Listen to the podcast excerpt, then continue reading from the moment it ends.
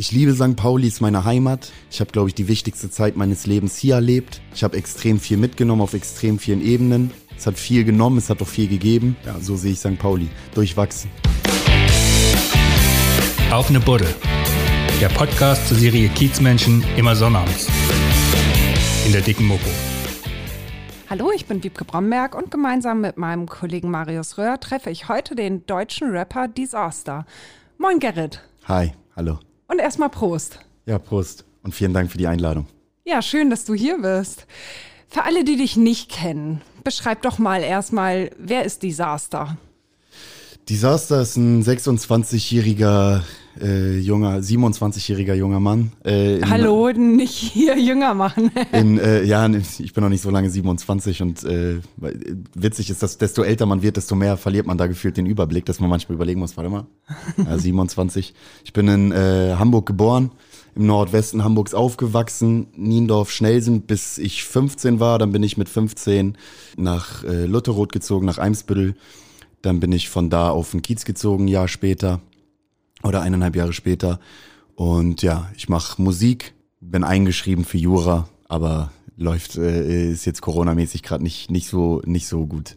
Schiebst du das jetzt hier mit Absicht auf Corona ab oder? Ja, also natürlich einerseits muss, kann man sich natürlich flexibel halten und sich anpassen, aber ich habe das Gefühl, dass alles, was an einem Studium Spaß macht, fällt weg durch die irgendwie sich morgens vor einen Laptop setzen, Zoom-Meeting, alles was Spaß macht, fällt weg, alles was keinen Spaß macht, bleibt bestehen. Und wenn man dann sowieso irgendwie so viel um die Ohren hat und ich bin ja irgendwie mit Hund äh, beschäftigt, ich mache viel Sport, dann ist Musik natürlich etwas, was äh, gerade in letzter Zeit extrem viel Zeit in Anspruch nimmt. Und dann kann die Motivation schon mal, schon mal zu kurz kommen dafür. Okay. Aber aufgeschoben ist nicht aufgehoben. Aber warum Jura? Wie bist du darauf gekommen? Weil ich immer alles besser weiß und äh, ich immer alles besser weiß und mir immer, ähm, also alle sagten, also eigentlich ist das, glaube ich, schwierig, Jura zweigleisig zu machen. Deswegen, ich bin auch nicht sicher, ob ich bei Jura bleibe. Eigentlich wollte ich immer was Geisteswissenschaftliches studieren, irgendwie Geschichte oder Philosophie oder so. Dann dachte ich irgendwie, was, was eigentlich brotloses mache ich ja schon beruflich. ähm, auch wenn es momentan Brot bringt, aber theoretisch habe ich ja ein Hobby schon zum Beruf gemacht und habe und hab dann überlegt, dass es vielleicht nicht so schlau wäre, noch ein Hobby zum Beruf zu machen und dass ich dann irgendwie irgendwas Zukunftsperspektiverisches in dem Sinne studiere, aber ähm, ja, bin noch nicht ganz sicher, ob die Entscheidung die richtige war. Ich habe auch Jura studiert. Zweimal war ich da. Wirklich? Und dann, ja. und dann abgebrochen? ich wollte mit den Menschen nicht zusammen sein. Ja, es war schon so die erste Vorlesung, war als der Professor irgendwie, ihr braucht das Buch, das Buch, das Buch, das Buch, das Buch, das Buch, das Buch. Und da habe ich schon, und ab da habe ich schon gedacht, ja, okay, kann schwierig werden. Aber wie gesagt, aufgeschoben ist nicht aufgehoben. Mal gucken, was sich ergibt. Wie gesagt, Musik ist ja auch was, was viel Spaß macht, was viel Zeit in Anspruch nimmt, was gut funktioniert. Und deswegen stellt sich gerade nicht so richtig die Frage. Ich bin, ich sage immer, ich äh, lebe mein Leben so, dass ich mich an Bahnhof stelle und warte, bis ein, bis ein Zug vorbeikommt und dann springe ich einfach auf. Ich war jetzt eigentlich nie der Typ, der große Pläne geschmiedet hat oder große, klare Ziele formuliert hat, sondern immer eher so on the fly, äh, Feder im Wind mäßig haben sich die Dinge ergeben. Also hast du auch gar keinen Plan, was du mit dem Studium dann anfangen würdest? Ich will ja eigentlich nichts anderes machen als Musik in erster Linie mal und äh, nichts anderes als Musikindustrie. So und ähm, da könnte, glaube ich, ein Jurastudium schon hilfreich sein, wenn ich irgendwann mal äh, auf die andere Seite des Schreibtischs wechseln sollte. Aber ich glaube, es ist auch nicht unbedingt nötig. Und wie ist Disaster so? Vom Typ her? Ich fahre gern Fahrrad, gehe gern schwimmen Mag Na, das ist ja vielleicht eher Gerrit. Was ist Desaster? So typisch Desaster. Typisch Desaster ist, äh, würde ich sagen, reflektiert, konfliktfreudig, ehrgeizig, zielstrebig. Aber wie gesagt, da liegt auch die äh, Kunstfigur und also so das, was mein Künstlername verkörpert und das, was ich persönlich privat bin, liegt da auch ziemlich nah beieinander. Ja, du trennst das gar nicht so. Also Gerrit ist Disaster und Disaster ist Gerrit. Es verschmilzt. Ich identifiziere mich natürlich auch extrem über den Künstlernamen. Ich habe den seit mittlerweile 13 Jahren und das ist natürlich irgendwie so ein Teil meiner Persönlichkeit, dass das gar nicht mehr richtig zu trennen ist. Du selber hast mit deinen 27 Jahren ja schon eine ziemlich bewegte Vergangenheit. Ich weiß, dass du nicht über deine Eltern oder Familie redest, was total in Ordnung ist, aber kannst du erzählen, wie du deine Kindheit erlebt hast? Ähm, turbulent, Ich glaube, ich bin, ähm, ich bin immer irgendwie, bin immer auch einer gewesen, der angeeckt ist, weil ich ein sehr lebhaftes Kind war, aber glaube ich auf eine andere Art und Weise auch ein sehr bestimmtes Kind mit einer, ähm, mit einer klaren Meinung äh, äh, zu Dingen. Vielleicht auch ähm, ungewöhnlich für, für mein junges Alter damals.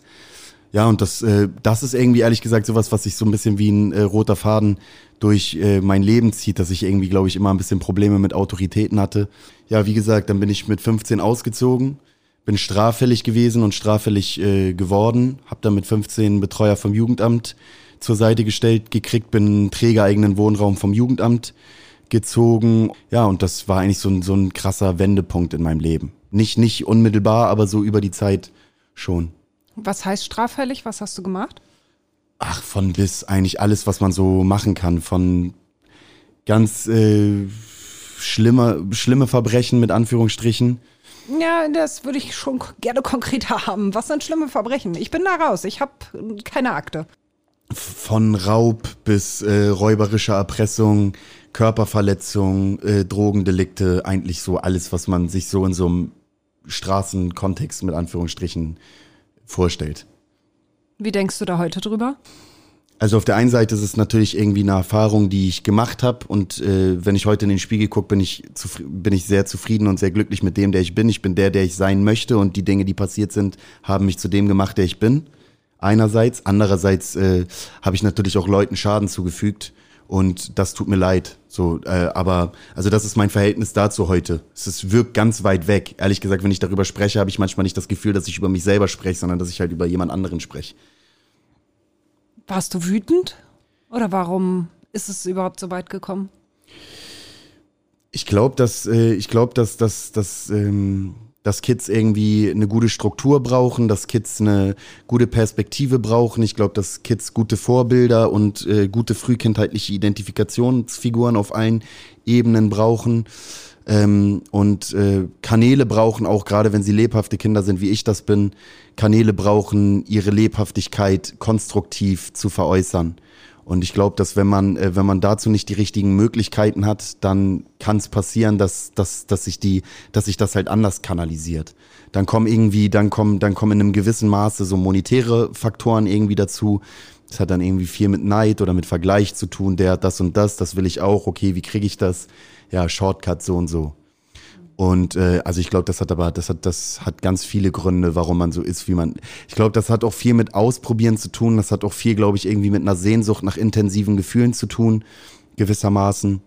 Also mit einer Sehnsucht nach, nach Aufregung und vielleicht auch ein bisschen mit einer, mit einer äh, Angewidertheit so einem normierten Leben gegenüber. Auf vielen Ebenen. Und ich glaube, das ist, das ist irgendwo auch pubertär Ne? Nicht vielleicht nicht in der nicht immer an der Radikalität, wie es jetzt bei mir war, aber tendenziell glaube ich schon auch. Mhm. Wie bist du da rausgekommen? Ich habe dann ja, wie gesagt, ich bin mit, ähm, ich bin mit, äh, habe mit 15 Sozialarbeiter zur Seite gestellt gekriegt und habe im Zuge dessen dann in der Zeit und die Jahre über was ja, glaube ich, auch ein natürlicher pubertärer Prozess ist. Also ich glaube, irgendwie eine Antwort auf die Frage, wer bin ich zu finden, ist eine Lebensaufgabe. Einerseits, andererseits passiert da ja in der Pubertät und im jungen Alter ziemlich viel. Und ähm, ich habe ich hab, ich hab's einfach geschafft, irgendwie die richtigen Leute um mich herum zu haben, die mich auf die richtigen Ideen gebracht haben, wer ich sein könnte und oder wer ich sein kann und dass ich was anderes sein kann als das, was ich war. Und ich glaube, das ist ausschlaggebend dafür, dass heute mein Leben anders ist, als es früher war und mein Leben sich so entwickelt hat, wie es sich entwickelt hat. Mhm. Gibt es da irgendwen, den du ganz präsent im Kopf hast, der irgendwie so ein bisschen dein Retter war?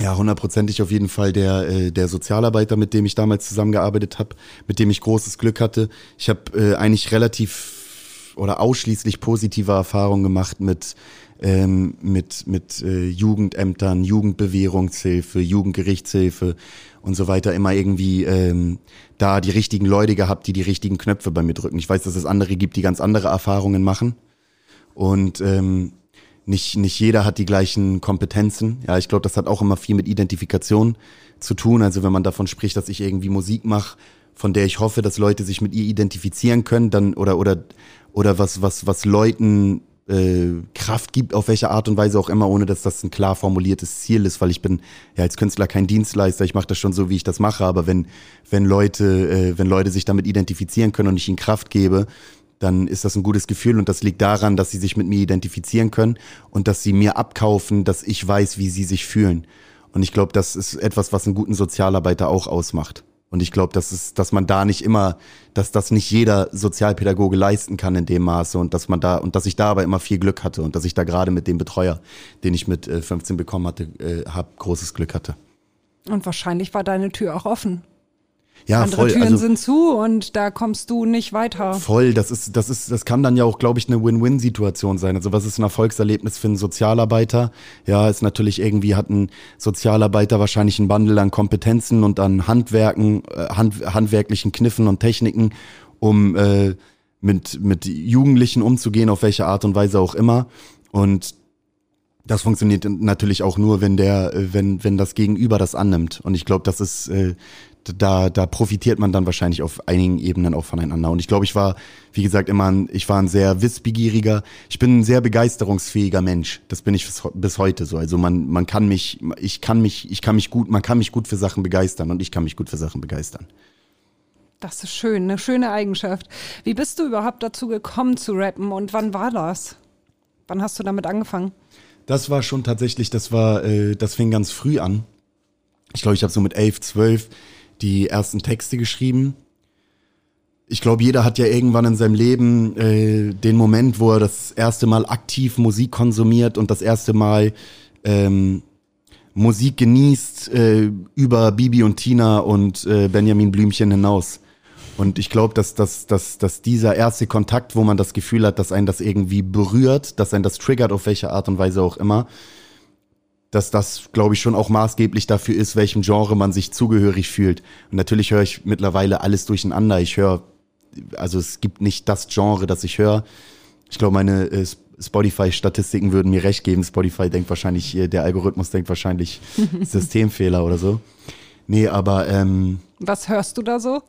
Ach, von bis, von Johnny Cash bis Coldplay bis Straight Rap, UK Drill äh, äh, auf die Fresse bis, äh, keine Ahnung, 80s Pop-Balladen. Äh, und ähm, ja, aber, aber auf jeden wer Fall. Wer hat dich dann dazu gebracht? Welche Musik war das?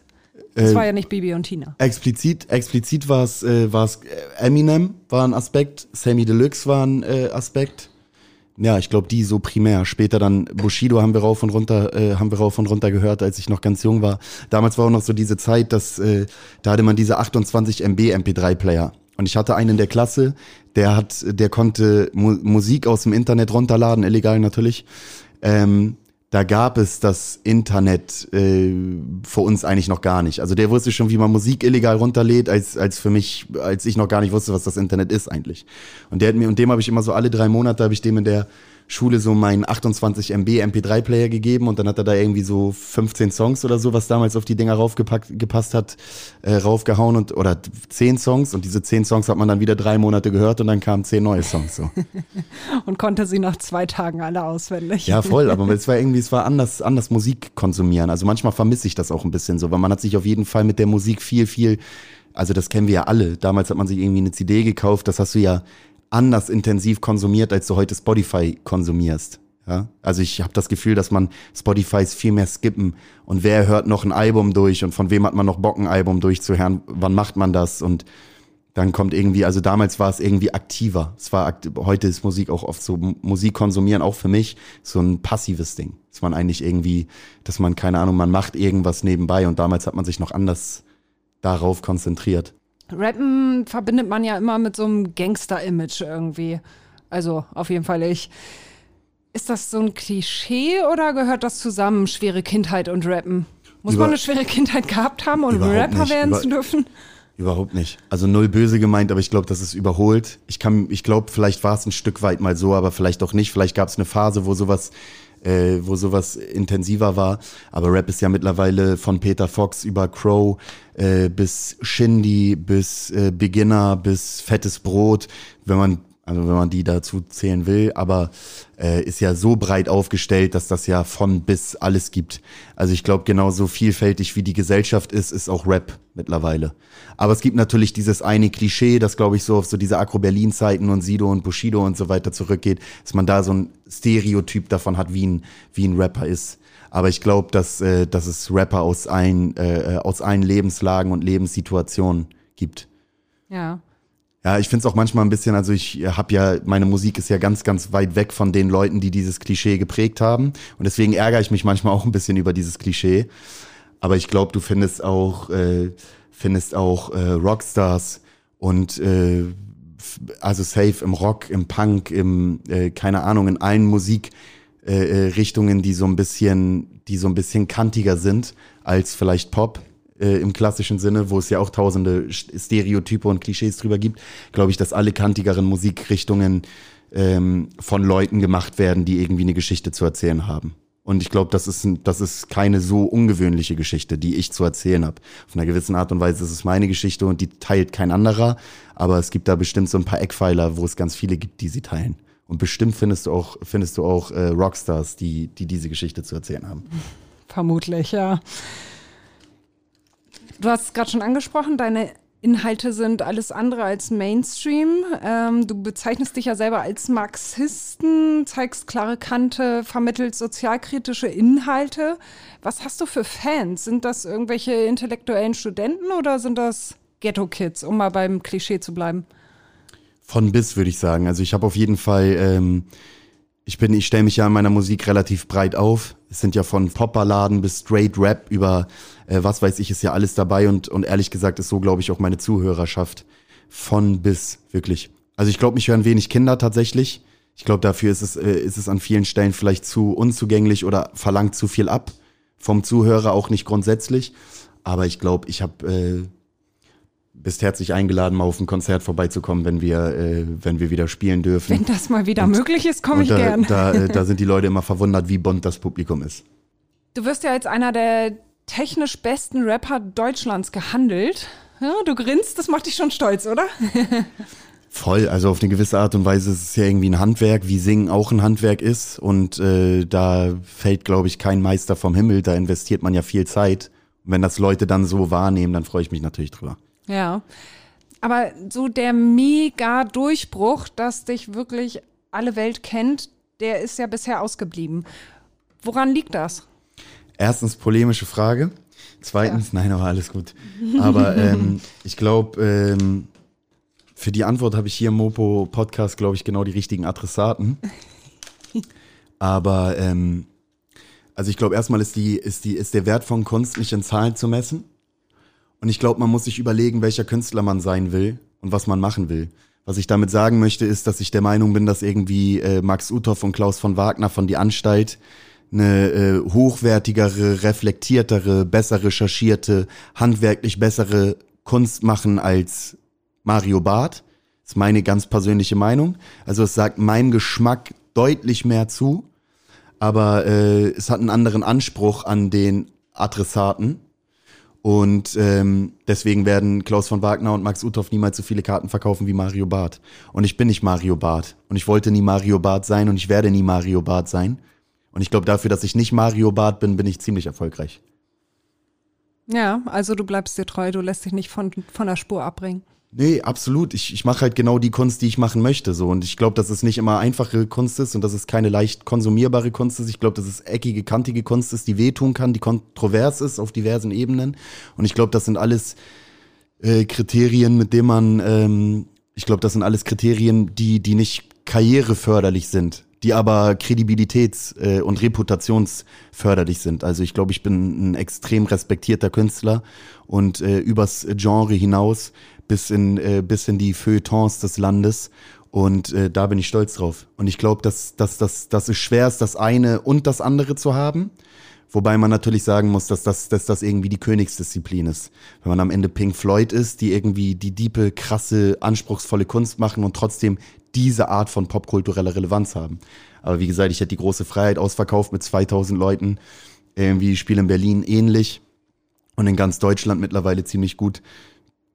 die Wahrscheinlichkeit ist sehr, ho sehr hoch, dass wir sehr gut charten mit dem neuen Album. Also ich glaube, da bin ich bin auf einem guten Weg. Ja, das ist schön.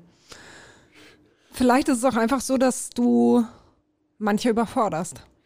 Weil ihr Intellekt vielleicht auch einfach nicht ausreicht, ohne das jetzt irgendwie böse zu meinen oder werten zu wollen. Das hast du gesagt. Ja, aber das ist vielleicht tatsächlich ein Punkt.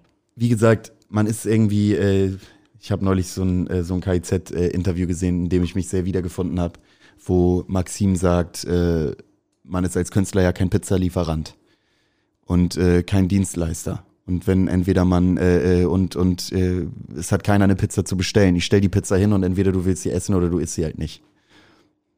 Und wenn du sie nicht isst, muss ich damit leben. Und wenn du sie isst, freue ich mich. Aber ich stell sie da nicht hin, also ich stell sie, ich stell sie nicht auf Bestellung dahin. Deine Pizza ist halt keine Margarita. Exakt. Tja, so ist das. Du hast gerade schon dein neues Album angesprochen. Deutscher Oktober. Hm? Bist du da aufgeregt? Nicht mehr so wie früher, ne? Also es ist ja jetzt mein fünftes Album irgendwie und das lässt nach. Also man ist viel sachlicher und viel professioneller irgendwie im Umgang damit. Das ist halt ein wichtiger Termin natürlich, auf den ich mich freue. Fast noch wichtiger ist die Woche später, äh, wenn die, wenn die Charts, äh, wenn die Charts rauskommen. Aber nö, jetzt so krass nervös bin ich nicht. Vor allem, weil ich auch glaube, dass die Singles, die vorab gekommen sind, so einen klaren Eindruck davon vermittelt haben, wie das, in welche Richtung das Album geht, dass, dass mich das, dass mich das Feedback, glaube ich, nicht überraschen wird. Ich glaube, ich habe jetzt schon einen sehr guten Eindruck davon, wie die Leute das Album am Ende finden werden, würde ich behaupten. Ja, wie finden die Leute das Album? Gut, also meine Zuhörerschaft wird es, glaube ich, ziemlich gut finden. Mhm. Recht, ja. also man kann es auch nie allen recht machen, ne? das kommt noch dazu. Aber das kann, das kann, glaube ich, wirklich kein Künstler auf dieser Welt. Vermutlich nicht. Wie lange hast du daran gearbeitet? Gar nicht so lange. Ich mache tatsächlich immer so, ich mache tatsächlich Musik immer so in Intervallen die letzten Jahre, dass ich eigentlich, also ich schreibe auch viel mit anderen Künstlern immer mehr und so weiter und so fort. Aber wenn es jetzt um meine eigene Musik geht, habe ich eigentlich so meine drei bis vier aktiven Monate jedes Jahr, die aber auch dann so so äh, intensiv sind und so äh, so eine Qualität und Quantität haben, weil weil ich nicht weil weil das nicht so ein so ein krass laufender Prozess ist, sondern ich äh, nehme mir immer wieder so und so lange Zeit. Dann kommt meine Studiozeit, wo ich auch nichts anderes mache als das, wo ich mich einfach hundertprozentig auf die Musik konzentriere. Aber um die Frage konkret zu beantworten, ich glaube vier Monate hat das Album gedauert. Ja, aber es ist schon stressig jetzt, ne? Also vorhin wirktest du schon so ein bisschen unter Anspannung. Bist du müde? Ich bin voll müde, so weil es halt viele Termine sind. Und natürlich, wenn ich jetzt sage, ich bin nicht mehr so aufgeregt wie früher, natürlich ist das eine Anspannung und ein Druck. Und äh, man hat viele Leute, mit denen man zusammenarbeitet. Viele, also alle haben eine Erwartungshaltung, inklusive mir selber. Und, ähm, und man will ja sein Bestes geben, denen gerecht zu werden. Und das ist natürlich, äh, ist natürlich spannend an und kann belasten. In deinem Song Nachbarschaft geht es um St. Pauli. Also man sieht ja auch in dem Video Bilder von St. Pauli. Du lebst hier auf dem Kiez. Wie erlebst du den Stadtteil? Gut, dann würde ich sagen, machen wir hier einen Schnitt und dann mache ich jetzt halbe Stunde Monolog. Nein, das Nein, tust Spaß. du nicht, das will keiner hören. Ähm, das wollen alle hören. Nein, Spaß. Ich will es nicht hören, also fass dich kurz. Also ich glaube ehrlich gesagt, dass, äh, dass, dass ich weiß nicht, weiß nicht, ob, äh, ob ich der Erste bin, der das sagt in diesem Format. Aber ähm, ich wohne jetzt zwar erst seit zehn Jahren, ja, aber ich merke schon, dass auch in diesen zehn Jahren viel passiert ist. Ich glaube, dass die alte Romantik auf vielen Ebenen äh, flöten geht. Natürlich irgendwie ein Stadtteil im Wandel. Ich glaube, der Prozess, äh, den ich jetzt die letzten zehn Jahre mitbekommen habe, hat früher angefangen und wird auch noch lange gehen. Ich glaube, dass von der alten Romantik auf vielen Ebenen nicht viel übergeblieben ist. An manchen Stellen natürlich schon, an anderen nicht.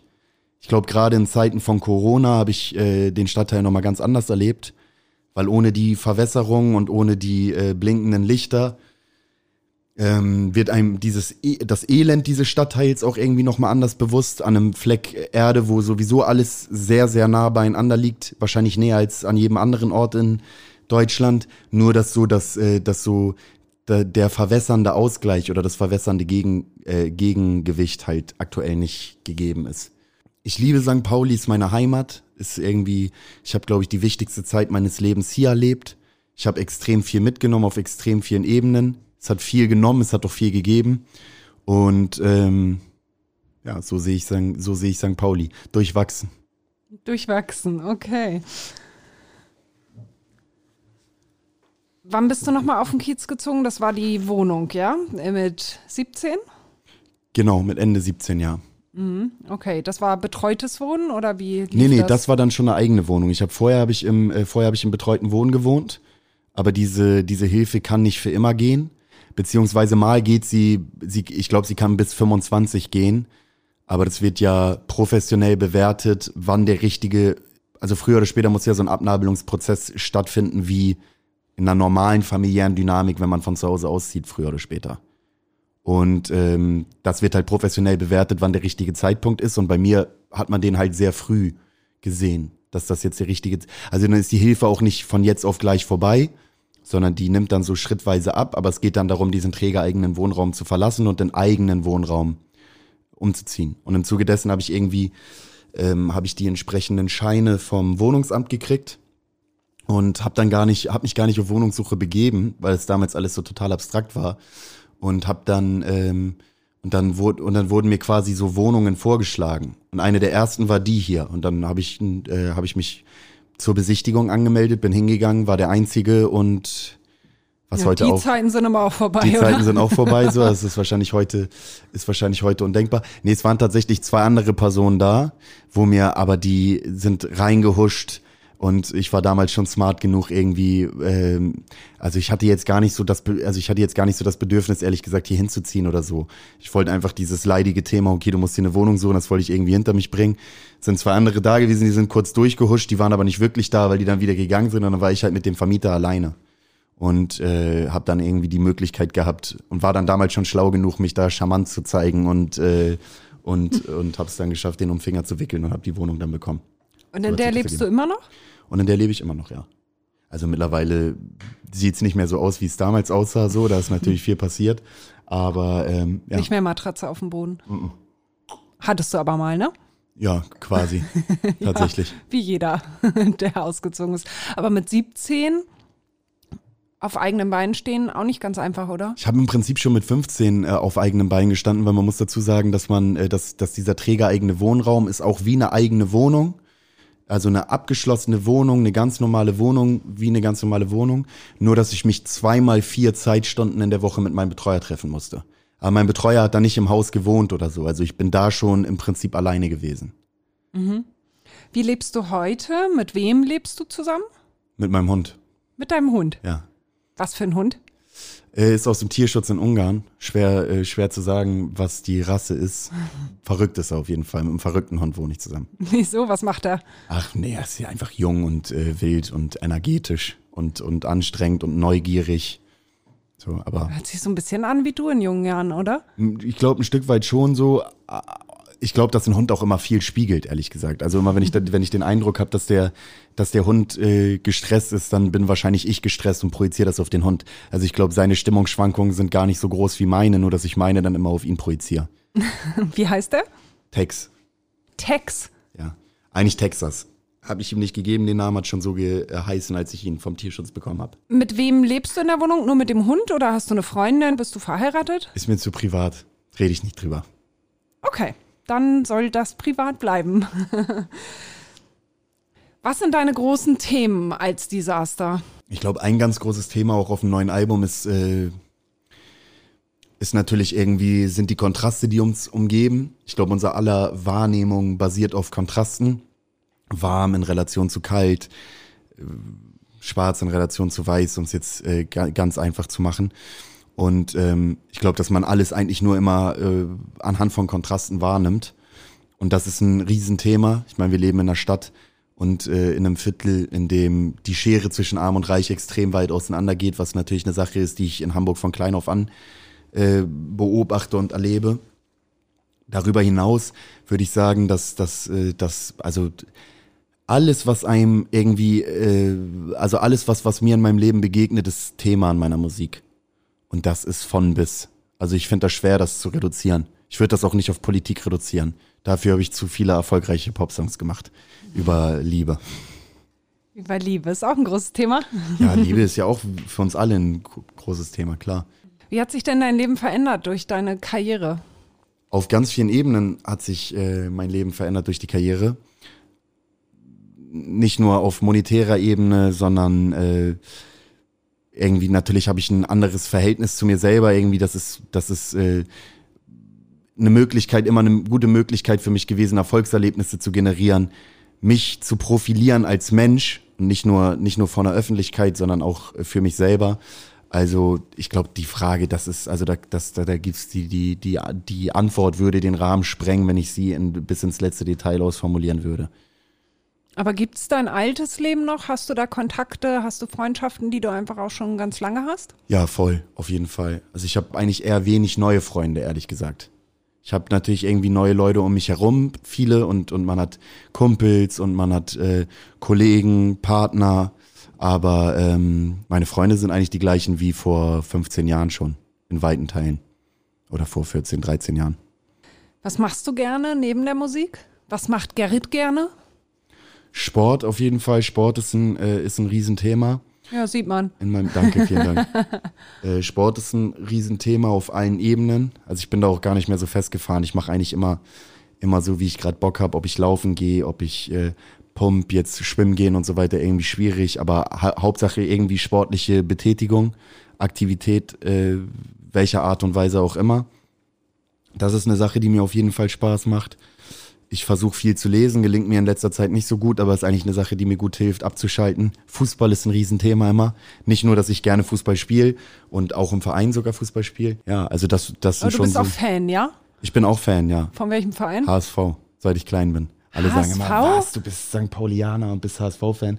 Ja, das hätte ich jetzt auch nicht gedacht. Da hätte ich dich total gesagt, auch mit deiner du dich in- Einstellung da bei St. Pauli Wenn du verortet. dich in meiner Nachbarschaft, äh, ich sag, ich sag immer, die Leute im, im, im Stadion vom HSV sind in der Regel genauso wenig aus Hamburg, wie die Leute im Millantor-Sta- Millan- Millantor-Stadion aus St. Pauli sind, glaube ich, auf äh, an, an vielen Stellen. Wenn du dich in meiner Nachbarschaft umhörst, dann ist das, glaube ich, gar nicht so kontrovers und so eigenartig, dass ich, äh, dass ich als St. Paulianer HSV-Fan bin. Ich habe trotzdem, ich habe nie, also äh, Fuß, ich habe Fußball nie politisiert in dem Sinne, dass ich jetzt irgendeinen Groll irgendwelchen anderen Vereinen oder so. Also ich bin voll so ein Berieselungskonsument. Ich bin total gerne auch im Stadion, aber ich sitze auch total gerne zu Hause auf der Couch und gucke mir Manchester City gegen Manchester United an. Also wenn du mich fragst, welchen Verein mein Herz schlägt, dann ist es der HSV. Aber ich freue mich auch, wenn St. Pauli gewinnt, außer wenn St. Pauli gegen den HSV spielt. ich wollte gerade sagen, aber HSV gewinnt ja nicht gegen St. Pauli. Ja, in letzter Zeit nicht so. ja, wird schwierig, ne? Abwarten. Ja, ja. Ihr kriegt noch eine Chance. Du hast gerade schon gesagt, dass du auch gerne liest. Also du wirkst ja auch sehr belesen einfach. Du weißt viel. Ich glaube, du weißt auch, dass du viel weißt. Ähm, das gehört auch, glaube ich, zu Desaster einfach dazu. Ich profi also man, man, man profiliert sich ja über das, was man kann. So, natürlich ist das, ist das eine Sache, äh, ist das eine Sache, die mich, äh, die mich auszeichnet, auf die ich stolz bin, die, wo ich, also der ich deswegen auch immer versuche, gerecht zu werden. Ja, aber bei all diesen gesellschaftskritischen Themen, die du auch äh, verarbeitest, die du ansprichst in Interviews, kannst du da auch mal total abschalten? Oder schwirrt dir das ständig im Kopf rum? Voll. Also die Leute denken immer sowieso, voll oft haben die Leute irgendwie den Eindruck, dass ich über nichts anderes reden könnte als über Politik. Und das ist überhaupt nicht, äh, überhaupt nicht der Fall. Also eher ganz im Gegenteil. Ich bin auch total gut da drin, mich über absolute Banalitäten, wie zum Beispiel Fußball, kann man drüber streiten, ob es eine Banalität ist oder nicht. Aber mich über vermeintliche Banalitäten wie Fußball kann ich mich auch, kann ich mich auch total gut unterhalten. Und viel lieber, glaube ich, sogar an vielen Stellen. Ja, und wobei schaltest du ab? Ja, voll. Also das, das, das sind eigentlich, das sind, das sind im Prinzip sind das, sind das die gleichen Sachen. Laufen, also gerade Ausdauersport, derbe gut und derbe wichtig für mich. Aber vor allem wirklich Fußball. So, ich gucke wirklich viel Fußball und das ist, ich weiß nicht, warum das in meinem Kopf so verankert ist, aber ich äh, Fußball, ich bin ex, also Fußball hilft mir extrem abzuschalten. Kennst du das von früher? So Fußball, dass Fußball läuft? Man dabei entspannt? Ähm, Ja, doch, doch, war immer, war immer ein Thema auf jeden Fall. Also vor allem bei meinem Opa irgendwie, der auch HSV-Fan ist, die hart sein ganzes Leben lang. Danke, ey, wieder eine nach der, darf ich das sagen überhaupt? Ja, wieder eine nach der anderen am Rauchen. Ja, darfst du sagen. ist total in Ordnung. Das ist ein bisschen so atmosphärisch auch das Konzept von diesem Podcast hier, ne? Dass man wir eine nach der Dass wir, anderen nö, dass raucht. wir einen trinken, dass wir, also ich, Naja, das Ganze heißt ja auf einer Buddel, ne? Also die Buddel haben wir nicht geschafft, aber da es sich auch äh, um hochprozentiges handelt. ist das Ja, du, wir, naja, es ist jetzt kein Bier, 20%. ne? Das hätte mich jetzt gewundert, wenn ich jetzt, wenn ich drei hochprozentige, ja, okay. Ab wann ist hochprozentig? Ab 20 Prozent? Ja, kann ich dir nicht sagen. Weiß ich nicht. Auf jeden Fall ist es einfach lecker. Wir können dazu ja auch mal sagen, dass wir hier bei Betty sitzen, im Chuck Club, weil die liebe Betty ähm, letzte Woche unser Kiezmensch war und wir hier Podcast aufgenommen haben und sie uns angeboten hat, dass wir das jetzt äh, mit dir auch hier machen können. Deswegen sitzen wir hier und trinken ihre Lupita weg. Vielen Dank dafür, ganz liebe Grüße. genau. Ich würde gerne nochmal ähm, auf deine schulische Laufbahn kommen. Du hast ja, bist ja sehr angeeckt in der Schule, hast du gesagt. Äh, ich glaube, du bist auch von der Schule geflogen, ne? Oder? Ich bin von diversen Schulen geflogen. Ich bin dreimal, glaube ich, von der Schule geflogen. Ich sage ja in dem Song Großstadtfieber, sage ich, sind von ein paar Schulen geflogen und der Schulweg wurde immer länger. Weil man natürlich immer die nächste Schule, die dann. Ich weiß, ich bin von ein paar Schulen geflogen, ja. Wann bist du das erste Mal von der Schule geflogen? Mitte der fünften Klasse. Fünfte Klasse, ist auch schon früh, ne? Dann wieder in der siebten, und dann, ähm, und dann bin ich, äh, dann, dann, da habe ich es geschafft, meinen Realschulabschluss zu machen auf der Schule, auf der ich dann war, und dann bin ich von der Handelsschule geflogen. Aber da war schon so, da war keine Schulpflicht mehr, deswegen ist dieses da runterfliegen nicht das gleiche wie, wie vom Gymnasium Mitte der fünften zu fliegen. Ja, warum bist du geflogen? Hatte andere Sachen im Kopf, war mit anderen Sachen beschäftigt, hatte mich mit ganz anderen Dingen in meinem Leben irgendwie auseinanderzusetzen zu der Zeit war äh, mit anderen Dingen in meinem Leben konfrontiert auf vielen Ebenen, die mir, glaube ich, die es mir schwer gemacht haben, mich da, da so zu konzentrieren, wie es nötig gewesen wäre. Also hattest auch keinen Bock auf Schule? Auch ein Aspekt, ja, auf jeden Fall. Mhm. Du hast dann aber mit Mitte 20 dein Abitur nachgeholt, oder? Genau. Ja, mit, ja, ja, Anfang Mitte 20. Ja, wie, wie kam es dazu? Ähm, mir ist das, mir ist das äh, nur Musik machen schnell irgendwie, also ich, ich äh, kann ja toi toi toi, seit ich äh, seit 2014 gut davon leben. Aber es ist mir dann schnell langweilig geworden im Sinne von, dass ich gewusst habe, dass nur das kommt für mich auch nicht in Frage. Und du wolltest noch mal ein bisschen Basis schaffen, ja? Ja, voll. Also erstmal wollte ich Basis schaffen, dann hat das natürlich, glaube ich, auch was mit so einer Kompensation von Komplexen, weil ich halt der Meinung immer war, dass ich das natürlich auf jeden Fall könnte. So, aber ähm, es halt nicht gemacht habe und das habe ich halt irgendwie mit mir rumgeschleppt. Und ich habe auch ein sehr schlechtes Verhältnis zum Konzept Schule mit mir rumgeschleppt. Und das hat diese Erfahrung auf dem Abendgymnasium hat da viel, viel verändert. Mhm, die haben es wieder gut gemacht. Auf jeden Fall. Also wenn du mich jetzt fragst, jetzt wollen wir nochmal über deine schulische Laufbahn sprechen, da hätte ich vor dem Abendgymnasium hätte ich ein schlechtes Gefühl gekriegt, wenn wir da, wenn wir nur, aber es ist halt, also das, die Geschichte hat ja ein klassisches Happy End. Kannst du dir auch einen anderen Job als den des Musikers vorstellen und wenn ja, welchen? Kann ich mir auf jeden Fall, ne, stelle ich mir nicht gerne vor, weil ich schon das mache, was ich am liebsten mache. Irgendwie und das Privileg habe, das, das gefunden zu haben, was ich am liebsten mache und davon leben zu können. Aber äh, grundsätzlich kann ich mir das, äh, grundsätzlich kann ich mir das auf jeden Fall vorstellen. Und was wäre das? Ich glaube schon, aber auch immer Musikindustrie irgendwie, auf welche Art und Weise auch immer. Also ich kann mir schon irgendwie, also es gibt ganz viele Sachen, die ich mir gut vorstellen äh, äh kann. Ich hätte ehrlich gesagt, also wenn ich mir vorstelle, dass ich irgendwie Zimmermann wäre und äh, Dachstühle baue, finde ich, kann ich, würde ich, finde ich auch total eine total geile Vorstellung, in der ich mich voll wiederfinde. Aber ich, aber ich glaube, Musikindustrie ist schon so mein Ding. Und da, wie gesagt, da sitze ich jetzt auf der einen Seite des Schreibtischs und vielleicht irgendwann mal auf der anderen Seite des Schreibtischs. Das ist auf jeden Fall was, was ich mir auch sehr gut vorstellen kann. Was wünschst du dir für die Zukunft? Ah, das ist auch eine große Frage. Ähm, ehrlich gesagt bin ich mittlerweile an so einem Punkt in meinem Leben, wo ich schon sehr glücklich wäre, wenn es so bleibt, wie es ist. Das wünsche ich mir. Und alles, was darüber hinausgeht, ist umso schöner. Das ist schön, das ist ein schönes Ende.